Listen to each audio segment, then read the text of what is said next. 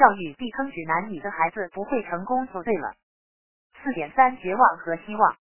总结起来讲，我们现在科学和经济的发展都到了一个大周期结束的时候。很多人之所以觉得岁月静好，是因为他们的主观经验建立在他们有限的几十年过去经验之上。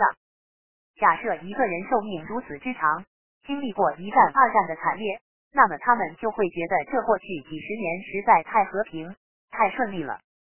如果一个人寿命长达千年，他就会发现二战后整整八十年的和平和发展才是怪异的、幸运的、不合理的。因为战争和动荡才是人类的常态，而我们现存的人基本上都是二战之后出生的，所以在社会步入悬崖的时候，这种危机不会被大众充分的认识到，因为这种变化是在经验之外的。认为一切都会好的心态，更像是个体为了心理稳定而呈现的一种主观误解，而并非基于客观现实和历史规律。二零二零年的 COVID 事件和随之而来的封锁。都是从未体验过的现实，但奇怪的是，虽然很多人都意识到这是生物武器，虽然从理性上他们也应该同时意识到这种级别的事件的发生意味着人类已踏入未知领域，但他们的思维惯性，又或者说屈服于舒适现状生活惯性，让他们无法走出主流媒体的洗脑骗局，而有一些人，他们花费大量时间。根据对人类历史的思考和蛛丝马迹的信息进行独立思考，却被斥责为阴谋论者。本文走到现在，从教育的角度为你揭示了幕后黑暗的一角。本群的读者了解背景不会有任何理解问题，但考虑到本文可能被转载给圈外的你阅读，那么如果你尚有兴趣，就应该至少了解一下目前阴谋论到底在说什么。我这里尝试用极其简介的语言加以总结。如果不同意或者不懂，麻烦一步，或者寻找其他资源具体了解。基本上来说，人类走到了十字路口，现在有两个未来和方向，一个是精英设计的联合国两千零三十可持续发展议程，这个可持续其实就是针对我们说的债务经济不可持续而言的，而不是环境和气候变化的不可持续。这种债务经济如同庞氏骗局。大约会在二零三零年后集体爆雷，无论是养老金还是货币本身。而所谓气候变化，人类历史上经历过大得多的环境变迁，但人类依然在此。选择环境危机作为切入点，仅仅是因为这是个可以控制能源和资源的抓手而已。选择现在，仅仅是因为精英认为条件成熟了，特别是信息科技的发展和 AI 的发展。已经，他们对各国资本、媒体和政府的控制，使得精英们觉得新的社会秩序基础已经具备。这个新秩序有很多名字，不时时代叫新世界秩序，现在叫两千零三十可持续发展议程。中国有人叫新计划经济，但是都是说的同一回事，都是要改变现有秩序。现有秩序是私有制、资本主义、市场经济为基础的这种秩序下。个人的权利和自由是充分的，政府的权利是受限的。全球注意精英们对此并不满意，因为这意味着他们对整个世界并没有全面的控制。虽然之前的共产主义集权实验全体失败，但精英们认为随着 AI、区块链等技术的崛起，现在他们有更先进的办法去集权了。具体来说，他们的计划议程主要包括一。把人口减少大部分以降低资源消耗和利于管理，这个已经在顺利实施。手段包括降低生育率、结婚率、环境污染造成生育能力下降、LGBT 运动、破坏传统家庭理念、各种生物武器，包括疫苗在内的硬消减，目前效果显著，几乎所有发达国家生育率均下降到了更替水平以下。COVID 疫苗运动后，生育率进一步下降百分之十五。而死亡率提高百分之二十，非发达国家无需担心，因为随着经济崩溃，他们自己的内乱足以减少大部分人口。二，逐渐限制人的自由，典型是天体自由，电动车就是限制迁徙自由的一个初步手段。此外，还包括莫名其妙的限速、各种 stop oil 运动等等。环境仅仅是理由和抓手而已。上面已经提到，最终的目标是十五分钟智能城市，也就是最胜于人类圈养。想想一下出城需要通行证的年代。三、利用货币危机推出 CBDC。一开始是限制现钞使用，因为现钞无法监管。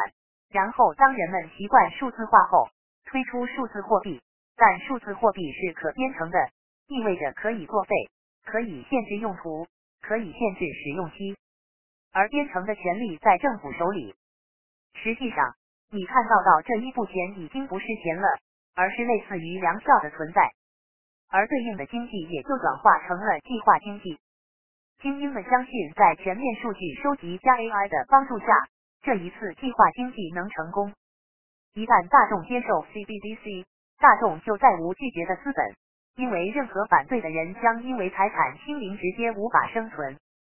四，大部分人将失去工作，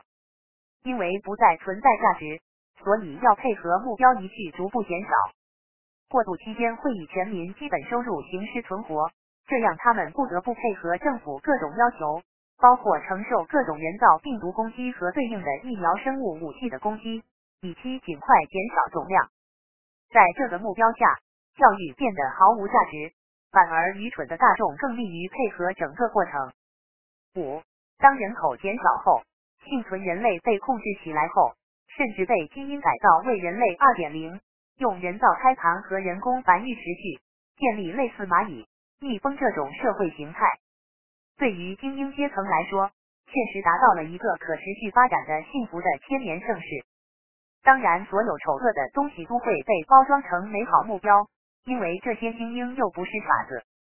而大部分无知左派群众所为的，更等于是自己给自己掘墓。另一个方向是追溯到肯尼迪总统甚至更早以前的正义力量推动的大觉醒运动。目前的统帅是川普总统，很自然，全部的媒体汇集中火力攻击他，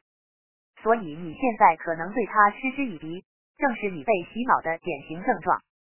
川普一方有各国军方中正义力量支持，目前虽然掌握局势，但因为精英掌握了经济和媒体，如果现在主动进攻。那么对方必然利用无知大众的存在，通过制造事件并怪罪到正义一方，从而掀起战争，造成毁灭性的死亡和损失。结果是直接强行快速执行到他们的计划。所以目前的一切取决于普通大众是否能理解这背后悬崖板紧迫的现状和即将到来的社会大变迁。唤醒大众成为关键，也就是我们说的大觉醒运动。如果正义力量获胜。将通过解决根本的货币重视问题来解决问题，通过改造货币回归有毛货币，比如金本位，以挽救即将失控的货币系统；通过恢复一千七百七十六宪法，重组政府以及清缴罪犯资产来解决债务危机。当这个根本的危机被解决后，属于人民的权利才会真正回归人民手中。这时候，一系列精英推动的议程自然会被废除。美国之外的地方也必须在美国解放后才会陆陆续续追随美国恢复常态。人的观点，社会的风气重新回归自然和常识，人类重回增长和发展的轨道。虽然不会是人间天堂，但至少人类依然保有希望。至于 AI 的发展，因为 AI 的本质是大公司盗取全人类智慧资源并集中到自己手上为自己谋利。所以，我们频道前瞻性的分析过，知识产权是其死穴。解决办法无非有四个可能：第一个是立法不允许用其他人发表的任何信息做训练数据；第二是，既然 AI 是建立在人类集体智慧之上，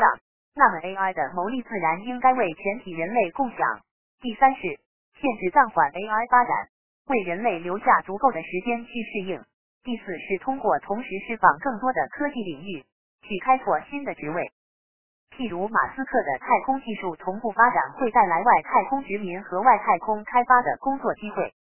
而再次回到教育的话题，我只能给各位家长如下的建议：首先要保证孩子的身心健康，因为他们这代人会面临极大的变局，可能会有艰苦的时候。其次要拓展他们的知识和视野，强调学习能力和学习的习惯。因为这些可以转化为适应能力，应对快速变化的社会需求。最重要的是要帮助孩子加入大觉醒行列，不但可以少走弯路、走错路，他们自己也可以更敏感的发现和抓住大变革中的机遇。而为了考大学，一些事情现在可能很重要，譬如乐器呢，体育呢，可以理解，但不要太认真，因为这只是这个时代的特色而已，并非长久有意义的东西。最后要小心那些可能很快被 AI 替代或者部分替代而造成竞争空前激烈的职业，譬如 IT 业、医生、律师。仔细计划自己的职业路线。全文完。西行小宝 QIC 编者按。这篇文章是难得的全面分析了目前美国教育及社会现状的文章。尽管小编并不赞同最后关于美国总统的观点，事实上就是美国政府已经被全球主义者所劫持，妄图从美国内部瓦解美国，实现新世界秩序。如果不能成功把美国变为第三世界国家，那么他们的阴谋就一定无法实现。但瑕不掩瑜，这是一篇难得一见的好文章。当然，也一定是主流媒体眼中的阴谋论。时刻新闻编辑播报。